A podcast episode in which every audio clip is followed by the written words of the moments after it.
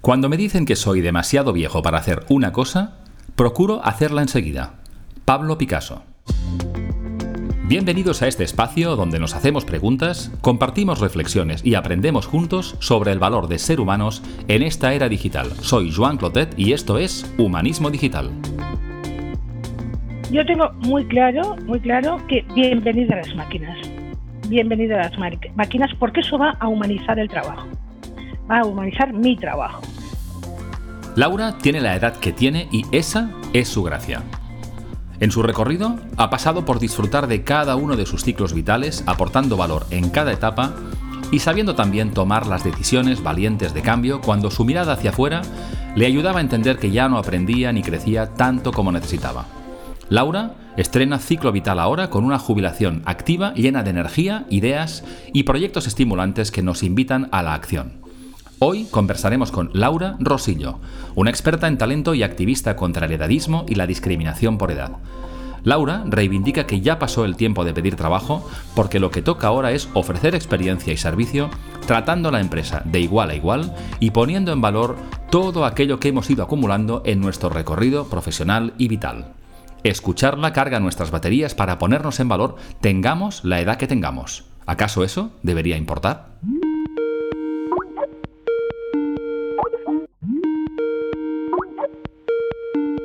Muy buenos días, eh, Laura. ¿Qué tal estás? Hace un año, que, un año que no nos vemos, o algo más de un año que no nos vemos in person, pero es un gustazo, como siempre, pues volver a conversar contigo, aunque, aunque sea en la distancia. ¿Qué tal estás? Estupendamente, pues eso, un año que ha cambiado toda mi vida de arriba abajo, ya verás.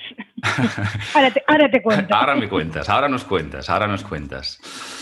Muy bien, Laura. Oye, pues no sé si conoces el podcast. Lo primero, darte la bienvenida a este espacio. Me hace muchísima ilusión también que las personas que no te conozcan, aunque eres muy conocida y creo que después de hoy mm, les va a interesar más saber de ti, ya me anticipo. Ah, pero empezamos siempre estas conversaciones con la misma pregunta y lo que te quiero preguntar es, ¿quién eres, Laura? ¿A qué te dedicas ahora mismo? ¿Y qué te ha traído hasta este momento de tu vida? Bien, eh, soy Laura Rosillo, soy una mujer de 65 años que eh, ha dedicado prácticamente toda su vida a la gestión de las personas y que eh, pues en este momento de mi vida me estoy dedicando justamente a ayudar a mis compañeros de generación, para decirlo de alguna manera, a eh, luchar contra el edadismo y a luchar un poco contra la discriminación por edad en general y a poner en valor el talento que tiene que ver con la experiencia. Eh, me ha traído hasta esto, eh, pues justamente mi trayectoria profesional. Eh, a lo largo del paso del, paso del tiempo, empecé a notar y a ver que en nuestro país realmente hay una discriminación muy, muy acusada sobre la edad, es tabú. ¿eh? Yo cada vez que digo en una conferencia, en una charla, en un curso que tengo la edad que tengo, oigo cómo se estremece la sala, ¿verdad? Porque es, un tabú tremendo, no puedes decir la edad que tienes. Pareciera que el cumplir años es como una especie de, castigo, como una especie de maldición. Bueno, una excelente introducción del que queremos saber mucho más. Y fíjate, yo, yo contigo he aprendido muchas cosas pero recuerdo una palabra que aprendí que me encanta, tanto en forma como en fondo, que la aprendí de ti, que es la palabra madurescencia. ¿Nos puedes explicar qué significa esto de madurescencia? Sí, me, encanta explicarlo además, eh, porque además no tiene que ver con la edad, ¿eh? tiene que ver con los ciclos eh, personales, el ciclo vital que cada uno de nosotros vivimos. Llega un punto en nuestra vida en que has cumplido con todo el mandato social, ¿vale? Eh, has trabajado, te has casado o no, bueno, has tenido pareja, has tenido hijos o no, eh, has trabajado en diferentes sitios y llega un punto en el que eh, dices, bueno, esto es todo lo que había, no hay nada más, ¿vale? Y a partir de ese momento pueden pasar dos cosas. O bien inicias una especie de revolución personal, que tiene diferentes eh, traducciones. Hay gente que lo deja todo y se va a pintar al campo, ¿eh? y hay gente que inicia una nueva carrera profesional, y hay gente que se sienta a esperar la jubilación. ¿eh? Es, de alguna manera, la reacción ante esta revolución interior. Lo que sí que es verdad es que todo el mundo la pasa, no todo el mundo a la misma edad, no todo el mundo en el mismo momento, pero llega un momento en que has acabado un ciclo e inicias la segunda parte de la vida. de alguna manera. Eso es para mí la madurescencia. Yo creo que estoy saliendo de la madurescencia ahora, ¿eh? porque me he jubilado hace un mes y eso de alguna manera cambia otra vez, entro en otro ciclo, en otro ciclo vital muy interesante también. Y además esta jubilación, en tu caso, conociéndote un poco, vamos a ponerlo un poco entre comillas, ya, ya nos irás contando, pero no será lo que la mayoría de personas que nos escuchen piense que es una jubilación al uso. ¿eh? Fíjate. Bueno, no sé, yo creo que cada vez más, ya verás, ya verás. Sí. Muy bien, Laura. Mira, en tu, en tu blog, que recomiendo, que recomiendo leer porque hay cosas muy interesantes y contenidos muy interesantes, encontramos frases como esta, ¿no? Que me gustó mucho. Dices, el azar no existe. Y estoy convencida de que vamos trazando inconscientemente un plan que nos conduce directamente a ese día en el que todo encaja y en el que ya has dado el primer paso y definitivo para tomar las riendas de tu vida. Entonces yo leyendo, leyéndote en el blog, te preguntaría, ¿qué le dirías desde tu vivencia personal a aquellas personas que consideran que están generalmente más en manos del destino o de decisiones que ven habitualmente muy ajenas a sí mismos o a sí mismas y a su capacidad de, influencia o decisión? ¿Qué les podrías decir? Yo la verdad es que creo que tenemos la sensación de que tomamos muy pocas decisiones. ¿eh? que deciden por nosotros. De hecho, muchísima gente, muchísima gente trabaja, por ejemplo, en algo eh, que no tiene nada que ver con sus deseos, ¿no? Eh, en fin, pues se entraron en una empresa pues por casualidad para, en fin, tener unos ingresos y se han tirado 35 años. ¿vale? En esa empresa. Sin embargo, yo creo todo lo contrario. Creo que no damos un paso sin tomar decisiones. Vamos tomando decisiones que nos llevan eh, hacia el punto en el que realmente podemos ser nosotros mismos.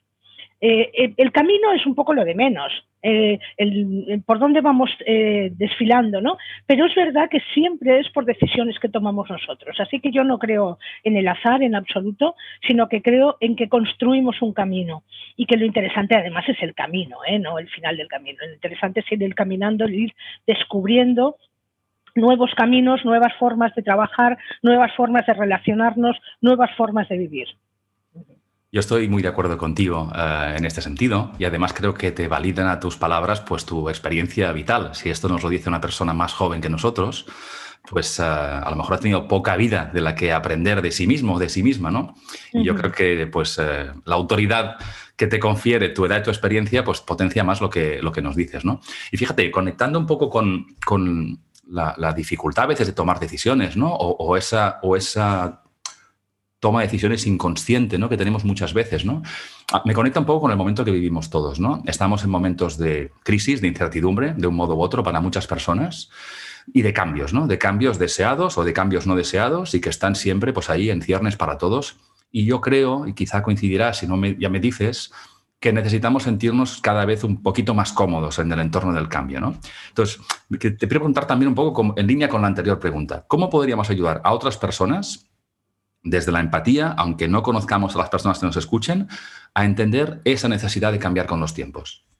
Es fundamental, eh, absolutamente fundamental. ¿Qué pasa? Cada, cada uno de los cambios que tenemos en nuestra vida lo vivimos como una pérdida en lugar de vivirlo como, eh, como un regalo, eh, realmente como una posibilidad de ver cosas nuevas, de aprender nuevas cosas, lo vivimos como algo que perdemos, como una pérdida. Eso es lo que le llaman salir de la zona de confort que a mí no me gusta además en absoluto el término salir de la zona de confort. Yo lo que quiero es que cada vez sea más grande, que, la zona de confort sea enorme, ¿no? Y para que sea para que sea enorme y esto es el consejo que yo doy, hay que mantener dos cosas mm, a rajatabla. Una es la curiosidad. La curiosidad, el abrir los ojos, el mirar hacia afuera, el observar hacia afuera en lugar de mirar hacia adentro. Y eso en una empresa es muy complicado, ¿eh? No es fácil no es nada fácil. La curiosidad tiene que ver con mirar fuera de donde estás, ¿vale? Esa una. Y la otra, y la otra, y también, eh, también yo creo que te sorprenderá o que sorprenderá a la gente que nos escuche, es la disciplina. Hay que ser muy disciplinado, hay que dedicar tiempo a aprender. Y para eso hace falta disciplina. Yo sé que es una palabra que no, no tiene muchos partidarios, pero a mí me, realmente eh, me ha hecho crecer muchísimo el ser disciplinada, el ser constante, el ser perseverante en el aprendizaje. ¿Y hasta qué punto, Laura, curiosidad y disciplina me parece muy potente? ¿Hasta qué punto tú eso fue parte de una decisión personal tuya o en parte era influido por los trabajos que has hecho en las empresas que has estado? Porque decías, claro, en el entorno de empresa a veces parece complicado, ¿no? Ser curioso, ser disciplinado. En tu experiencia personal, ¿cómo has adquirido esa conciencia, esas habilidades?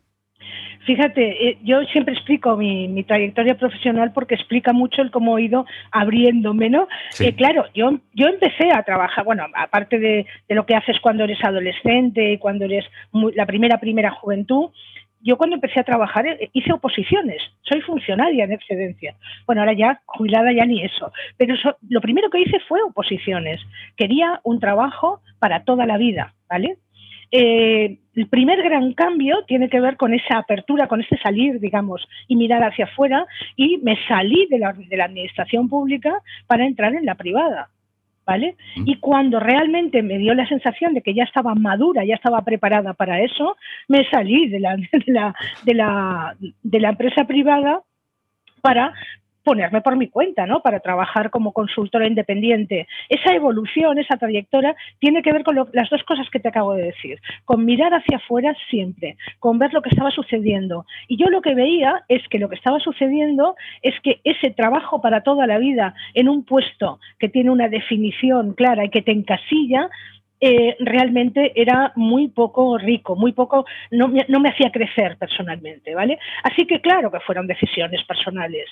Claro que sí, en todos los casos, en todos los casos, porque claro, el paso de la administración pública a la, empresa privada, no os podéis imaginar todo lo que me rodeaba, decía, pero estás loca, es como una cabra. Y yo decía, no, no, además no me voy por dinero, no me voy por ganar más, me voy por aprender más. ¿Vale? Y eso yo creo que tiene que ver mucho eh, con eh, una actitud vital, una actitud en la que yo realmente tengo unos ciclos vitales bastante cortos y necesito siempre un estímulo, un aprendizaje nuevo. Yo creo que eso es muy, muy, muy potente, un, enorme consejo. Y además, eh, como decías, tú has tenido etapas diferentes, has vivido contextos diferentes.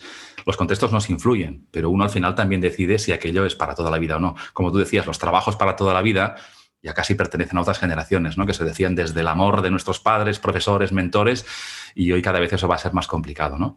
Mira, conectando un poco con lo que nos contabas de tu trayectoria profesional, ¿no? tú has dedicado muchos años a trabajar en el ámbito de personas, de talento, y yo creo que, estamos en momentos pues, muy relevantes ¿no? y de gran protagonismo para las áreas de, de talento y el liderazgo de personas en general. ¿no?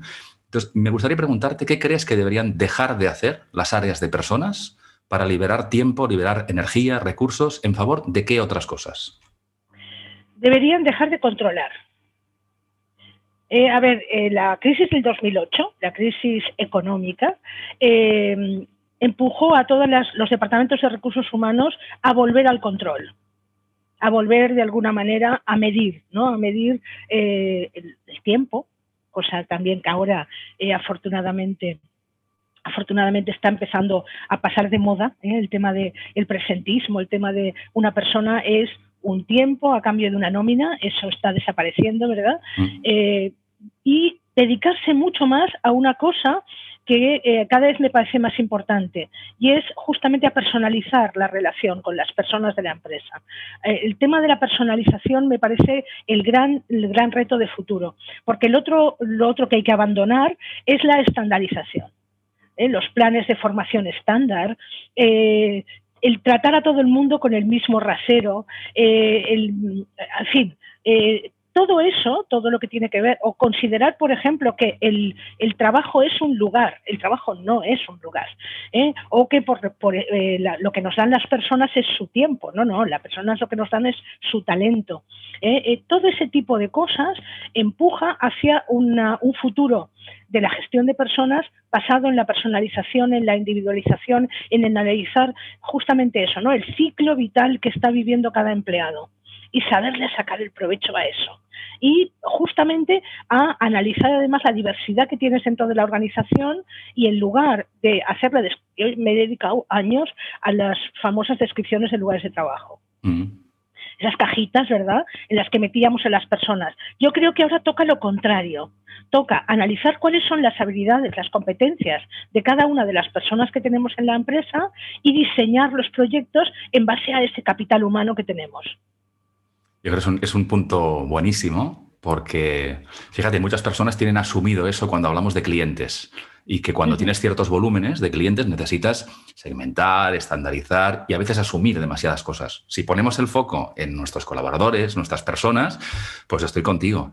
Etiquetamos, eh, estandarizamos y aquí el tema es conseguir, en mi opinión, también algo que es casi utópico, que es que las personas vengan a, ser ellas mismas, a crecer y aportar sus mejores capacidades en favor también del negocio, ¿no?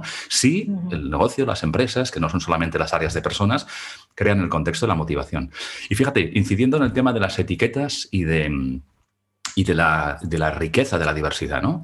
Un tema que creo que eres especialmente sensible y activista hace muchos años y por muchos más, espero, que tiene que ver con, con las personas mayores de 40, de 50. Las cifras de desempleo en España, seguro que tienes datos interesantes ahí, son, son alarmantes. Es decir, las personas que están perdiendo su empleo, no solamente en el último año por la crisis, sino en general, son realmente en, todas las franjas de edad, pero por poner el foco en una en particular, son, son alarmantes. Entonces, te preguntaría una vez más, aprovechando tu, conocimiento, ¿qué tres recomendaciones, más o menos prácticas, les podrías dar a una persona que acaba de perder su trabajo o que lo está viendo más en riesgo que nunca? Sí, eh, antes de, dar los consejos, de alguna manera, eh, una cosa, porque hablamos de desempleo, y eh, cuando hablamos de mayores de 50 años, a lo del desempleo, que es una barbaridad, actualmente hay casi, eh, pues casi la mitad de todos los desempleados tienen más de 45 años. ¿Vale? Y de, dentro de ese grupo, además, la mitad tienen más de 50, con lo cual es una barbaridad, ¿eh? es una barbaridad. Pero es que hay que sumarle todos los jubilados anticipados. Todas las jubilaciones anticipadas que ha hecho la banca, que ha hecho las, han hecho las grandes multinacionales y las grandes empresas, porque eso es una forma de desempleo. Es una forma justamente de apartar de la vida productiva, de la vida activa, a muchísima gente a partir de los 52 años. O sea que sumamos las dos cosas y es una catástrofe. ¿Eh? la pérdida de, capital eh, humano que se está produciendo en nuestro país en las empresas. Bien, yo qué recomendaciones hago, además te lo digo porque es a lo que me dedico más ahora en este momento, casi a la atención personalizada, cada día uno, ¿eh? no, me falla. Cada día tengo una llamada o dos de alguna persona mayor de, 50 años que acaba o de perder el empleo o de entrar en jubilación, en jubilación anticipada. Lo primero que les digo es que se ha acabado esto de ir a pedir trabajo. Esto de señorito deme algo se ha acabado. Que lo que hay que hacer es ir a ofrecer, a ofrecer tu experiencia y tus servicios. ¿vale? Eso es lo primero. Así que tratar al empleador de igual a igual. Y eso está dentro de una tendencia que yo creo que es general y que tiene que ver con pasar de ser empleado a ser un consultor o a ofertar servicios. Y me es igual el nivel, además, ¿eh? porque estoy hablando no solamente de ejecutivos, no estoy hablando solamente de personas que se dedican a, los servicios, sino que estoy hablando de cualquier empleo. Uno de los, eh, si analizas cuáles son los huecos laborales que hay en este momento, las plazas que no se cubren, una de las cosas que te, vamos, yo me sorprende cada vez que lo veo, es que todo lo que tiene que ver con el obrero especializado, con aquella persona que tiene un oficio, un oficio, hay verdaderas, a verdadera demanda.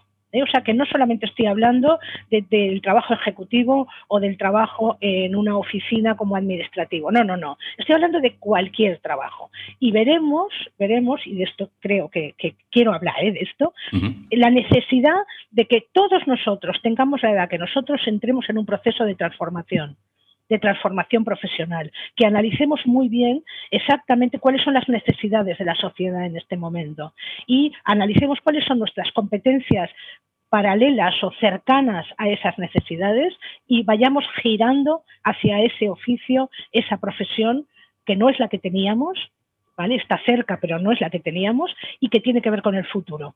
¿Vale? Esas son mis recomendaciones. Reskilling, transformación profesional, ¿vale? Tratar al empleador de igual a igual, por lo tanto, ofrecer en lugar de pedir, ¿vale? Y, fundamental, si hablamos de reskilling, formarse, formarse, formarse, formarse.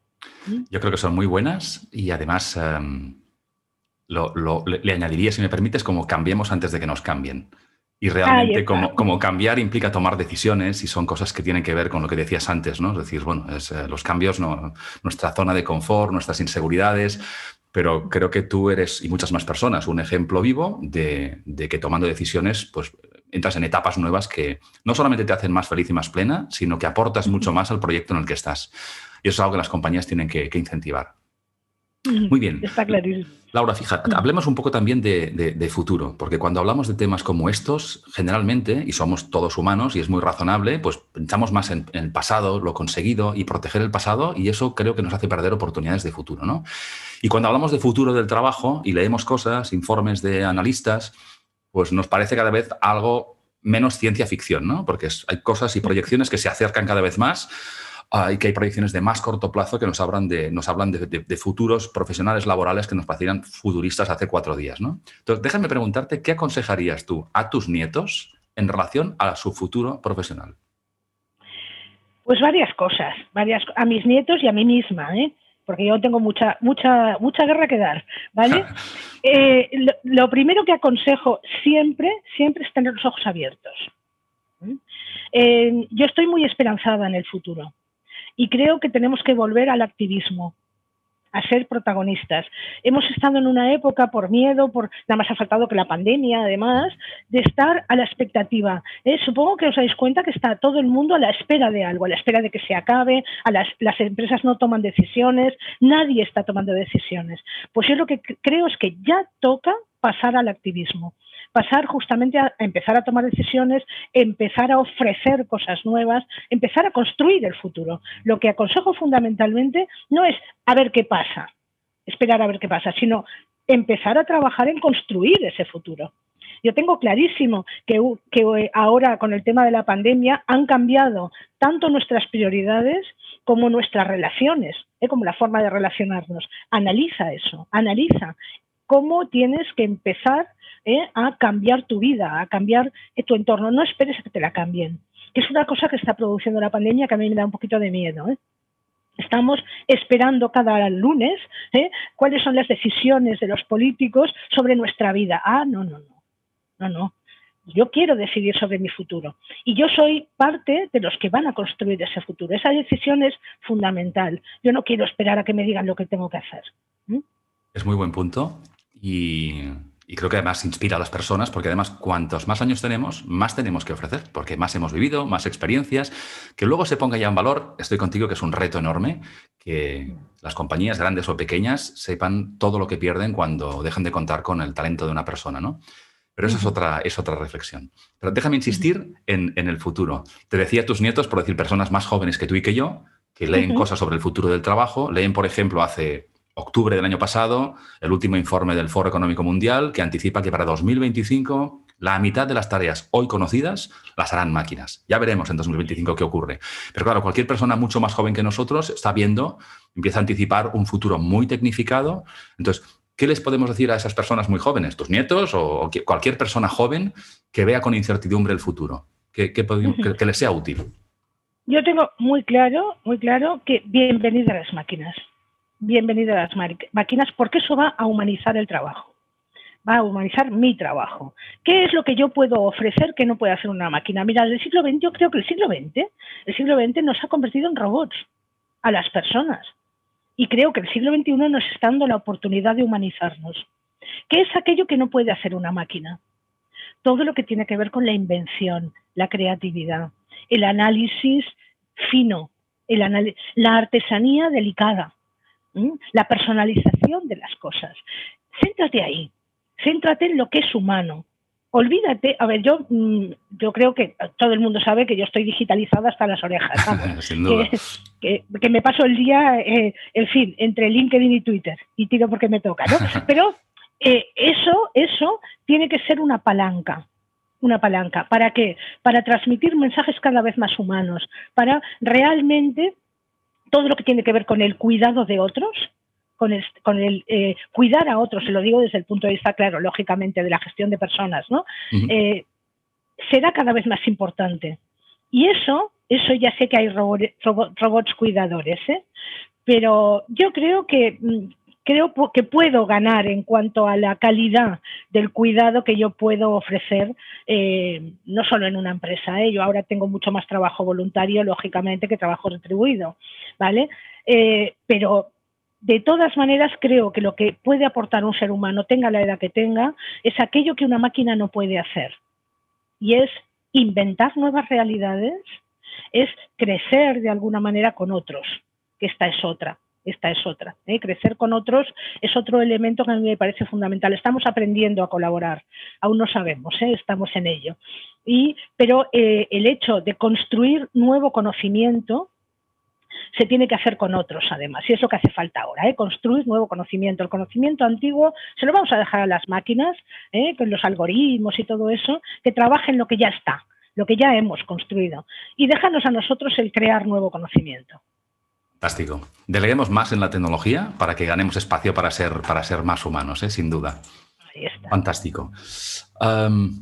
ahí te, quiero pedir una recomendación. Y fíjate que cuando hablamos del edadismo y de, todas las, y de todos los vicios empresariales o, digamos, de la administración para, erradicarlo idealmente, ah, siempre conectamos mucho con esa necesidad, pero a mí me viene una pregunta que te, que te la voy a hacer. Es, ¿qué puedo hacer yo a partir de hoy mismo para combatir en la medida que yo pueda, el edadismo?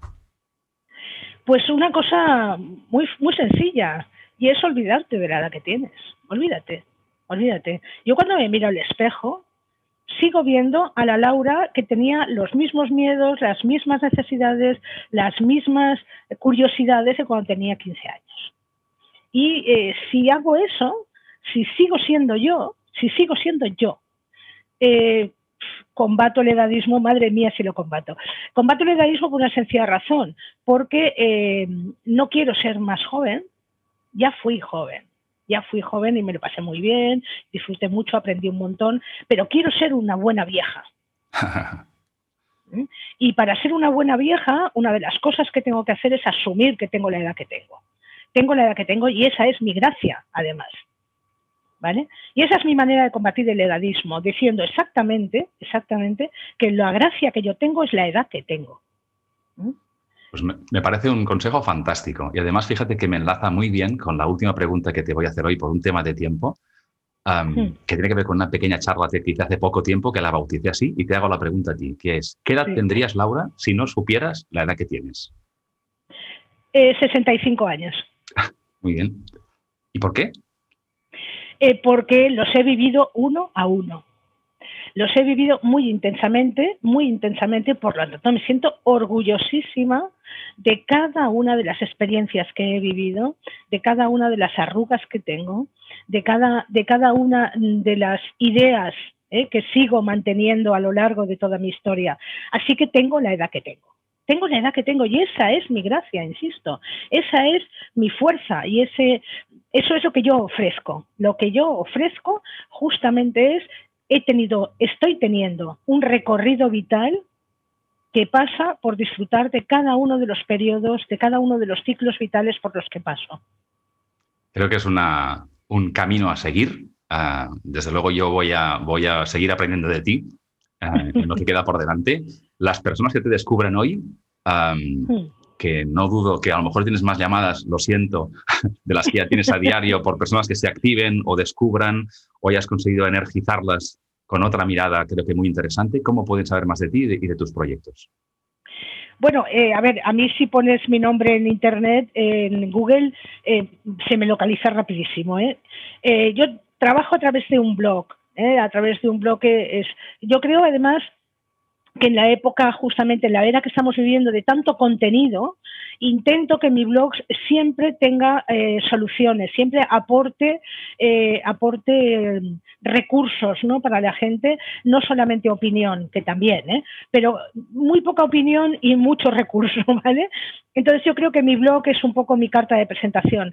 Em, yo pertenezco a una red, a una red de, consultores libres, que si no tenemos relación eh, laboral entre nosotros, em, el, que luchamos todos contra justamente contra el edadismo y ponemos en valor el talento senior. Em, o sea que me podéis seguir también a través de las personas que trabajan en lo mismo que yo. Y estoy hablando de Celia Hill, estoy hablando de Jaume Gurt, estoy hablando de Alberto Bocos, estoy hablando de Leonora Barone, eh, estoy hablando de todo un grupo de personas que eh, cada uno de nosotros tiene un poco de la huella del otro, ¿no? Eh, que aprovechamos el talento que tenemos entre todos para construir esa lucha contra el edadismo que creo que es tan imprescindible en este momento. Pues Laura, pondremos esas notas en, las notas del episodio para que las personas que escuchen este episodio puedan saber y aunque es muy fácil encontrarte en Internet, agradecerte muchísimo esta conversación yo creo que marcas el camino y das una mirada que todo el mundo debería escuchar a tiempo para tomar mejores decisiones, tomarlas en cualquier caso y, tener una vida más plena en favor del proyecto en el que estén.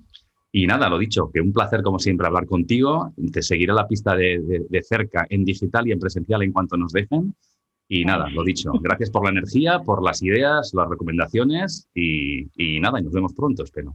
Y nos vemos pronto, seguro, seguro. Esto está a punto de acabar. Eso es optimismo. Está clarísimo. Fantástico, Laura. Muchísimas gracias. ¿eh? Venga, un abrazo. Hasta pronto. Llegamos una vez más al final del episodio y espero que las ideas y la energía de Laura hayan dejado huella positiva en vosotros como lo hacen en mí. Si escuchando este episodio habéis pensado en otras personas a quien podría ser útil, no dudéis en enviárselo para dar más voz a esta visión optimista y empoderadora que suele ser inicio de decisiones valientes y etapas positivas. Encontraréis los enlaces para saber más de Laura Rosillo en las notas del capítulo y todas las conversaciones en las plataformas más conocidas y como siempre os recuerdo en mi web joanclotet.com. Este episodio ha sido posible gracias a Coursera, la plataforma global de formación digital que ofrece a cualquier persona en cualquier lugar acceso a cursos y grados en línea de instituciones líderes para ayudar a que las organizaciones transformen su talento. Gracias por estar una vez más aquí, cuidaos mucho y nos escuchamos pronto.